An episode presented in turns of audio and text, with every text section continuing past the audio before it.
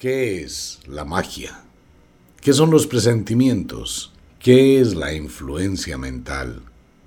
¿Existe verdaderamente un poder que pueda alterar la vida de otra persona o el transitar del mundo?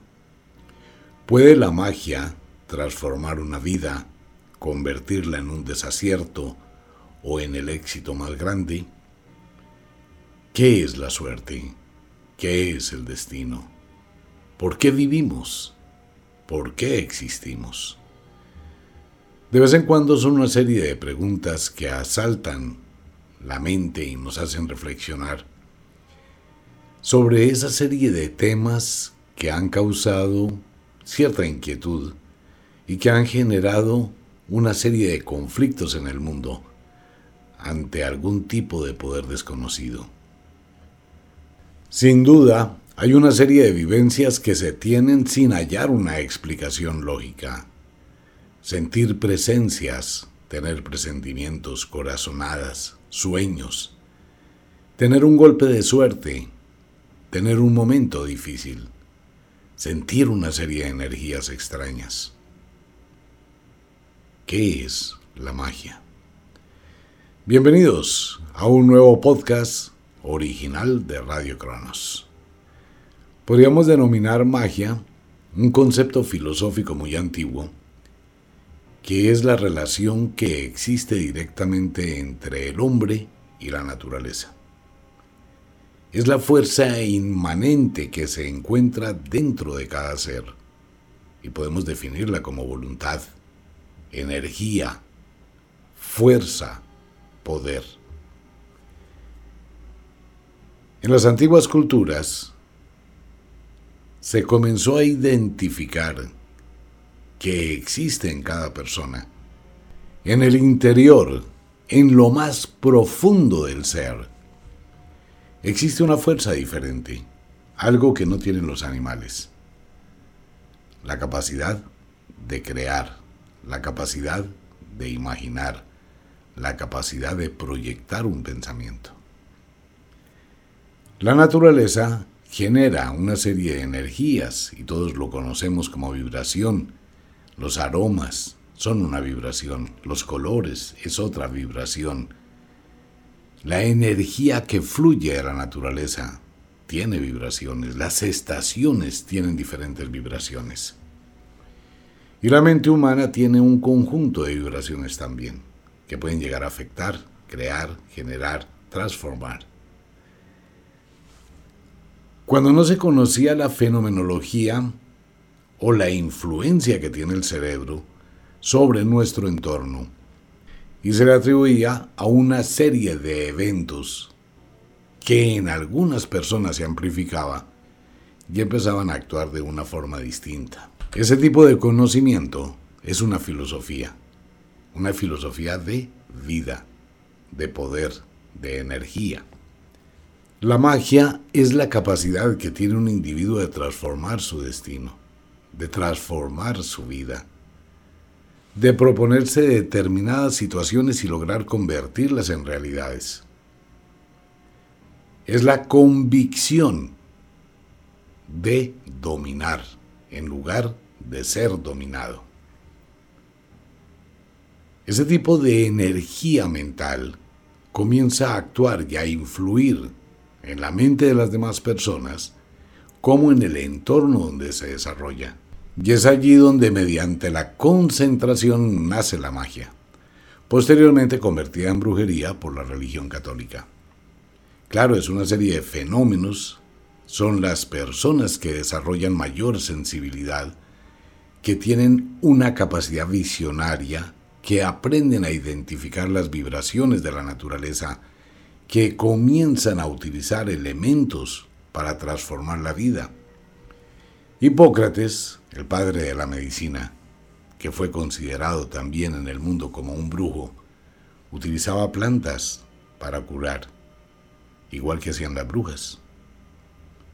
Utilizaban elementos de la naturaleza que tienen un sentido lógico y que de alguna manera en esa época desconocida estimulaba las energías de los seres humanos para atraer o para alejar, básicamente. Mucho antes que existieran las leyes que tratan de interpretar el mundo de la magia, algunas personas comenzaron a desarrollar un tipo de facultades diferentes, hoy conocidos como fenómenos paranormales o metapsíquicos o metafísicos, como usted quiera. Entre ellos la telepatía, la clarividencia, la premonición, la proyección de la mente, el desdoblamiento, la visión espectral, que tiene que ver con las personas que pueden percibir las energías, que pueden percibir las energías que habitan en este mismo plano, pero en otra dimensión. Luego vienen las personas intérpretes de los sueños. Luego tenemos la gente que tiene una vibración más alta que llega a producir un influjo sobre alguien conocido como el mal de ojo. Tiene mucho poder, mucha energía. Toda esta serie de fenomenología de patrones se consideraban que eran exclusivos de algún tipo de personas que fueron catalogadas como maestros, maestras, iniciados, magos, sacerdotes, sacerdotisas y una cantidad de gente toda extraña. Más adelante, en alguna época se empezó a comprender que toda esta serie de fenómenos que se producen son inherentes al ser humano. No existen maestros, no existen iluminados, no existen maestras, no existen sacerdotes, sacerdotisas que sean más que cualquier persona. Hay gente que se hace llamar así, ¿no? Yo soy el gran sacerdote de la magia. ¡Wow! Soy la gran sacerdotisa, el gran maestro la gran maestra, la gran maga, y hay que rendirles pleitesía. En la antigüedad ocurría exactamente eso. Entonces, si alguien tenía determinadas capacidades, pues la gente le rodeaba, le empoderaba y empezaba a crear una atmósfera a su alrededor. Yo soy más que usted. Pero en la esencia de la magia no existe eso. Todo el mundo tiene poderes, todo el mundo tiene facultades, todo el mundo tiene magia. Lo que hay que hacer es descubrir esa vibración. Y al descubrir esa vibración, viene el empoderamiento. Cuando un individuo se levanta sobre la propia adversidad, despierta, aumenta su capacidad de querer, se exige, es como si abriera una compuerta gigantesca dentro del espíritu y ese caudal de energía fluye. En la antigüedad se consideraba como ciencias ocultas, pues eran solo para un grupo de personas y la religión católica pues obviamente decía que sus poderes pertenecían al demonio o eran cosas infernales. Porque la iglesia combatió todo, ¿no? Lo que estaba por fuera del concepto de Dios. Si una mujer utilizaba plantas para curar a alguien, era del diablo. Si un hombre utilizaba algún elemento para poder casar, era del diablo. Porque en la antigüedad la iglesia impuso que usted no podía hacer absolutamente nada porque todo era voluntad de Dios. Si tiene una enfermedad es voluntad de Dios. Si se cura es voluntad de Dios. Si se muere, es voluntad de Dios. Pero usted no podía actuar para curarse. De hecho, en algunos lugares y en algunas culturas hoy en día eso todavía ocurre, infortunadamente, ¿no? Niños que necesitan una cirugía o necesitan una transfusión, pero los papás, que son supremamente creyentes, dicen, no, yo voy a esperar que Dios lo cure, y si no, que se haga la voluntad de Dios. Y el médico dice, no, señor, es que, a ver, su hijo necesita de esto para sobrevivir. No, no lo dejo operar. Y los niños se mueren. Dentro de ese mundo conceptual, pues empiezan a aparecer una serie de eventos. Y al lado de esa serie de eventos, pues indudablemente una serie de leyendas, de personas de gran conocimiento. El comienzo fue a través de las plantas, a través de los elementos, a través del fuego, de las hogueras, de la tierra, del aire, del agua, que son los elementos básicos que forman la naturaleza y de lo cual se ha hablado en muchas filosofías antiguas. Cuando estos elementos son utilizados en el mundo de la magia, quiere decir que cuando una persona que se está empoderando consigo misma empieza a utilizar elementos complementarios de la naturaleza, esto magnifica su poder o lo limita. Es donde nace la ley de la atracción de lo semejante. Entonces, ¿qué ocurrió? Que las brujas y los magos en la antigüedad, o los grandes pensadores, se dieron cuenta que la muerte, el desecho, al utilizarlo atraía también más muerte y desecho. ¿Qué pasa cuando hay un cadáver? ¿Qué atrae el cadáver? El cadáver de descomposición atrae gusanos, atrae moscas, atrae cucarachas, atrae alimañas, que en sí son insectos necrófagos que vienen a hacer el aseo a limpiar la tierra, pero también trae aves de rapiña, que también son limpiadores de la tierra. Entonces, ¿la asociación cuál era? Que la muerte atrae muchas cosas a ella. Y se empezó a utilizar cosas de la muerte para producir que esa energía llegara a alguien, le ocurriera a alguien, le pasara a alguien y atrajera la muerte. Pero igual ocurría con lo contrario. Por la ley de la atracción de lo semejante, se empezó a mirar que la miel producía vida, belleza. Entonces se empezó a utilizar la miel como un elemento de la suerte, como un elemento mágico. Se empezó a descubrir que una piedra que está en un río tiene una vibración diferente a una piedra que está en el camino. Luego se empezaron a comprender cómo las plantas a través de su desarrollo de las estaciones iban adquiriendo, ganando o perdiendo cualidades. Más adelante las mujeres empezaron a comprender cómo la luna afectaba su vida y afectaba también la agricultura.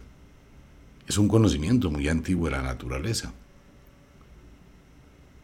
Entonces se dieron cuenta que si preparaban determinadas pociones con plantas, con animales, con insectos, y sacaban un extracto, ese extracto tenía poder. Y luego llegó el descubrimiento más grande, cómo el poder del verbo anima, que es de donde nace el animismo, uno de los fenómenos paranormales, cómo se le pone ánima o alma a un objeto o algo y se empezó a descubrir el uso de toda esa serie de facultades. Por un lado, pues era para grupos muy reducidos de personas. Después llegó la iglesia con la Inquisición, con el oscurantismo, y empezó a tratar que de la historia de la humanidad se borrara ese conocimiento. Pero ese conocimiento fue entregado por los hiperbóreos, por los sumerios, culturas primitivas muy, muy antiguas, griegos, egipcios, chinos, africanos, que dentro de su lenguaje, su comunidad, su religión, tienen el mismo contenido con diferentes nombres, pero el mismo principio. La fuerza y el poder que está dentro de cada uno. De ahí nace la magia. Y luego viene la combinación de una serie de elementos y el verbo que produce esa fuerza tan impresionante, ¿no? La palabra tiene un poder muy grande, la palabra construye o destruye. Y eso se unió a los elementos, entonces nacieron los conjuros, los hechizos, los encantamientos, y empezó a nacer toda una cultura del mundo de las artes mágicas. Durante muchos años, pues existió la persecución a la gente que conocía sobre ello. Quienes mantuvieron viva esa llama son personas que nacen y tienen esas facultades y las comprenden, las entienden y se desarrollan de forma natural. Otras personas se bloquean. Otras personas que analizan mal su energía, su pensamiento, su capacidad de imaginar. Y se proyectan. Esto es lo que forma la suerte. La suerte es una entidad, una energía que puedo manejar. ¿Y cómo lo hago? Conociendo la vibración de la suerte y la ley de la atracción de lo semejante. La magia no hace milagros. Nos acostumbramos a la información milagrera del chasquido de los dedos y de automáticamente un evento que ocurre. Ese fue uno de los trucos con los cuales la iglesia trató de demostrar en su creencia un poder. Pero nunca funcionó, ¿no? De hecho, la misma iglesia duda de los milagros. No, pero existe un proceso mental que se llama cristalización y conocido el fenómeno paranormal como ideoplastía, a través del cual una persona con una proyección mental logra producir, cambiar, modificar o atraer algo para su vida o imponer algo en los demás. Manipulación probablemente sea manipulación mental. Influencia también. Sugestión quizás. Pero también un poder que existe cuando alguien transmite esa energía. Y así empezó la historia de la magia. Llegaron seres que han desarrollado muchas capacidades y que tienen cualidades increíbles para transformar la vida y empezaron a educar a la gente a través de los coven, de las reuniones, de los escritos, a través de la contemplación, la cual se convirtió posteriormente en los rituales de magia. Y los rituales empezaron a abundar en absolutamente todas las religiones. Y todas las religiones usan los rituales de la naturaleza. Todas, incluyendo la religión católica que tanto condena la magia. La religión inicia su cuaresma bajo la luna nueva. Tiene muchas connotaciones, ¿no? La magia utiliza velas, utiliza el agua, utiliza el fuego y utiliza la tierra dentro de sus rituales. ¿Y de dónde se tomó eso? Pues de la magia, de la vieja religión, así se le conoce, como la vieja religión porque fue la primaria religión, que nace no solamente en Europa, sino también nace en la cultura griega, y empieza a fusionarse y a regarse por todo el mundo, y se funde con las viejas religiones de muchas culturas, porque el principio es el mismo. Y en todas las culturas tenemos hechiceros, chamanes, curacas, curanderos, brujas, magos, aprendices, hierofantes, sacerdotes, sacerdotisas, monjas, monjes, maestros, iniciados, iluminados, en toda una escala, ¿no? Pero la magia es un pensamiento, es un acto, es un concepto interior y una convicción real, donde empodero algo, le doy poder a algo. Y cuando le doy poder a algo, eso empieza a transformar mi vida. Igual puedo transformar la vida de otra persona, puedo influir sobre la vida de otra persona puedo generar un caos energético en algún lugar y en algún objeto. Hablamos de los objetos malditos, que son básicamente un vehículo que tiene ese animismo negativo que es un poder del pensamiento, que queda impregnado en el objeto y siempre va a actuar de forma destructiva. O también lo hago lo contrario con un amuleto o un talismán al cual le doy un poder de protección y de suerte muy alto. Es lo mismo. Pero se requiere del conjuro, el aliento, ¿no? ¿Se ha dado cuenta que la gran mayoría de religiones habla del soplo divino? Porque es el verbo. El soplo divino es la palabra. Es ese acto por el cual modulo, vocalizo, una serie de sonidos y usted los interpreta como un lenguaje. Ese es el poder del verbo. Y mis palabras, de acuerdo con lo que uno diga, van a afectar o influir sobre la psiquis de alguien. Entonces hablamos de la influencia mental, hablamos de la sugestión. Cuando usted escucha al médico que le va a decir qué tiene qué enfermedad hay cuando está leyendo los exámenes. Su mente está totalmente abierta a recibir la información. Y el médico puede decir que usted tiene una enfermedad grave. Y usted va a salir del consultorio del médico supremamente mal, sintiéndose mal, así no tenga nada. Ocho días después el médico lo llama y le dice que qué pena, que se equivocó en la interpretación de los exámenes, que esos no eran sus exámenes, pero usted ya está enfermo. El poder del verbo es una cosa muy seria. Y eso ha pasado en la vida. Una persona que llega al sitio de trabajo y alguien por molestar o para hacer una broma, venga, usted se siente bien, usted está muy pálido, venga, usted está muy pálida, por favor présteme una silla, siéntate, siéntate. No, pero yo me siento bien. Estás muy pálida, tienes punticos de sudor, tienes unas ojeras impresionantes. Dos minutos después, esa persona empieza a sentirse mal. Puede tener náuseas, puede tener malestar. ¿Por qué? Porque no se está viendo. Está aceptando lo que están diciéndole. El poder del verbo. La mente humana es más susceptible a la influencia negativa o destructiva que a la influencia positiva. A usted le pueden decir, siga, hágalo, usted puede, exígase y lo va a lograr pero su mente se va a negar a aceptar esa influencia. ¿Por qué? Porque siempre va a buscar atajos de facilismo. Entonces nace la magia y alrededor de la magia nace la brujería y nacen los poderes. En este momento en el mundo se ha regresado la naturaleza. Usted puede apreciarlo en la gran cantidad de películas que hay sobre la magia. En todos los canales se habla de magia. Canales de televisión, películas, cine, las mismas personas famosísimas y multimillonarios hablan de la magia y hablan de los agüeros. Es igual. Hay investigaciones muy serias que hoy se conocen como neuroinfluencia.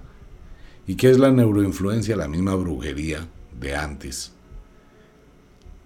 La neuroinfluencia es actuar sobre la psiquis de las personas para que exista el consumismo.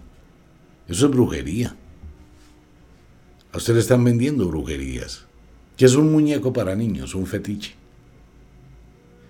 El muñeco lo compra el papá, la mamá, se lo entregan a la niña. La niña empieza a convertir su muñequito en un fetiche y deposita en ese muñeco toda su energía. Hay muñecos que toman vida, los muñecos malditos.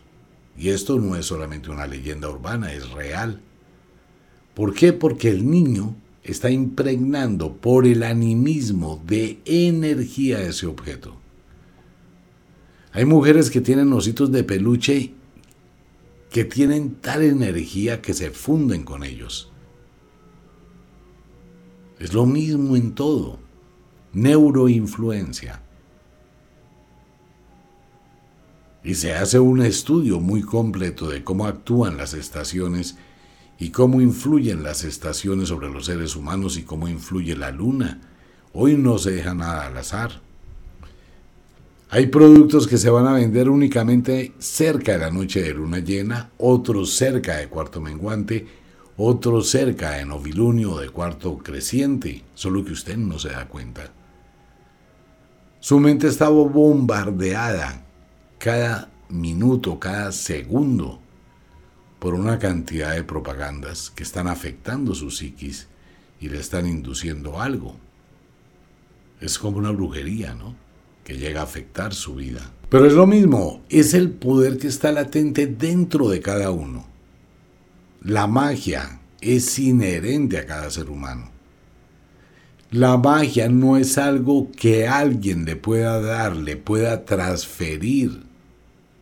La magia es algo que fluye emerge desde el interior suyo si conoce las técnicas. Y empieza a hacer cosas, y empieza a construir cosas, y empieza a modificar cosas. Pero la magia, al ser una energía tan poderosa, no tiene conciencia de ser. Y es el brujo, la bruja, el mago, la maga, el practicante de la magia, el que lleva esa energía bien hacia la luz, bien hacia la oscuridad, bien para construir, bien para destruir. La magia es el poder que está dentro de cada cual. Y esa magia se complementa con la naturaleza. Es donde existe la fuerza y de allí nacen los rituales. Y con los rituales se transforma. ¿Por qué? Porque son energías, simplemente eso. Una casa que tiene malas vibraciones. ¿Qué es una casa que tiene malas vibraciones? Sifones tapados, cosas rotas, cosas viejas, abandonada, las paredes ya que se caen. Pues es una energía que está allí actuando, que es una energía destructiva, y quienes habitan esa casa en esas condiciones, pues también su energía física va a ser minimizada. Se envejecen, decaen, empobrecen. Y usted lo siente cuando entra a un sitio. Usted puede entrar a cualquier sitio y puede sentir la vibración que hay allí. Se siente bien o se siente incómodo y se sale. Porque todo es energía. ¿Puedo transformar esa energía? Claro que sí. Esa es la idea de la magia, transformar las energías, cambiar las energías dejar de estar en la oscuridad, pasar a la luz sin irse al extremo de la luz. Dejar de estar en la pobreza y empezar a tener el progreso. Son energías y a mucha gente le pasa cuando destapa los sifones de la casa. A los dos días empieza a sentir que las cosas, wow, fluyen. Cuando se hace un riego, mueve las energías que hay amontonadas. Cuando la persona utiliza determinado producto energético o mágico, ¿por qué se llama mágico? Porque está conjurado. ¿Y con qué se conjura? Con el poder del verbo. Y se utiliza determinada fecha lunar, momentos de la luna. Pero hay que conocer la magia. Cuando uno quiere actuar con la magia, debe conocer la magia. La magia es un poder que está dentro de usted no es algo que está afuera, es algo que usted ya posee. Si comienza a cambiar su forma de pensar, comenzará a hacer magia. Si usted empieza a cuestionarse que usted es quien le da forma a su destino y a su vida, que lo que está viviendo en este momento, sea lo que sea, es porque usted así lo ha querido, porque tomó decisiones acertadas o porque tomó decisiones equivocadas, o porque usted cayó en el conformismo, en la resignación, en el abatimiento y en la rutina, o porque usted se exigió y construyó un nuevo mundo. Usted es el que utiliza su magia. Usted es el que le da forma a su destino. ¿Qué hace la bruja o qué hace el mago? El mago es el faro, el guía que le dice, mire, hay que caminar por acá. Usted necesita este elemento, usted necesita este objeto, usted necesita esto para equilibrar sus energías. Cuando una persona está mal, se le va a entregar un objeto, o se le va a entregar un filtro, o se le va a entregar una poción, y esa vibración va a hacer que esté bien. Y hablando de pociones, ya viene el curso de pociones y filtros en los podcasts exclusivos de Radio Cronos junto con el curso de alta magia, el curso de cartomancia, ya viene el I curso de hipnosis tantra y todo lo que tiene que ver para el alma humana. Los invito a los podcasts exclusivos de Radio Cronos. Amigo mío, amiga mía, el poder está dentro de usted. Todo, total. La fuerza está dentro de usted. Hay que aprender a entrar dentro de uno mismo y extraer esa fuerza descomunal que todo el mundo posee.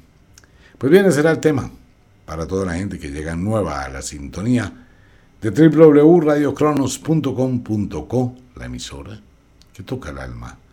Y como de costumbre, el inexorable reloj del tiempo que siempre marcha hacia atrás nos dice que nos vamos. No sin antes decirle que de verdad los queremos cantidades alarmantes, los amamos muchísimo, de verdad que sí. Les enviamos un abrazo francés, un beso azul, a dormir, a descansar. A entrar al mundo de los sueños. Si es de noche, duerma, descanse, relájese. No lleve problemas a la cama. Si es de día, trabaje, exíjase, haga que cada día cuente.